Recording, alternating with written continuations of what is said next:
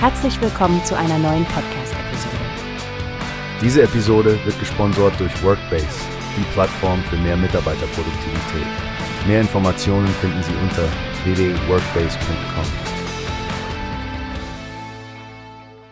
Hi Stefanie, hast du den Kommentar von Christian Unger in der Berliner Morgenpost gelesen, der letztens veröffentlicht wurde? Ja, Frank, den habe ich gelesen. Es geht um die Überweisungen von Geflüchteten aus Deutschland in ihre Heimatländer, richtig? Genau. Und ich fand das Thema echt aufschlussreich.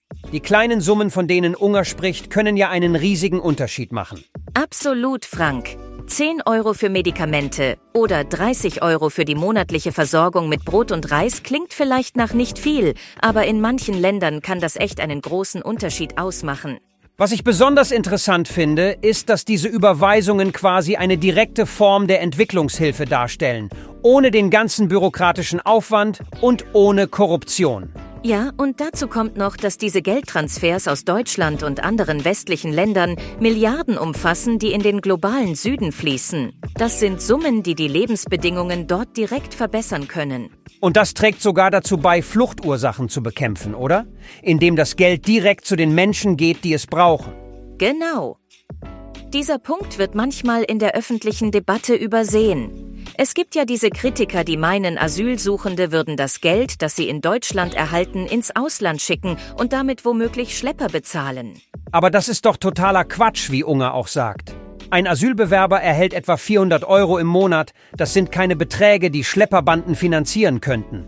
Richtig. Und Deutschland verliert durch diese Überweisungen auch nichts. Ganz im Gegenteil, die Lebensqualität in den Heimatländern steigt. Und das kann letztendlich auch Deutschland zugutekommen. Ja, weniger Menschen, die zur Flucht gezwungen sind, bedeutet auch weniger Druck auf die europäischen Asylsysteme. Es ist eine Win-Win-Situation. Absolut, Frank. Ich finde es wichtig, dass solche Kommentare die komplexe Wirklichkeit hinter den Schlagzeilen zeigen. Hilfe kommt nicht nur in Form von Entwicklungshelfern oder offiziellen Zahlungen zwischen Staaten. Stimmt.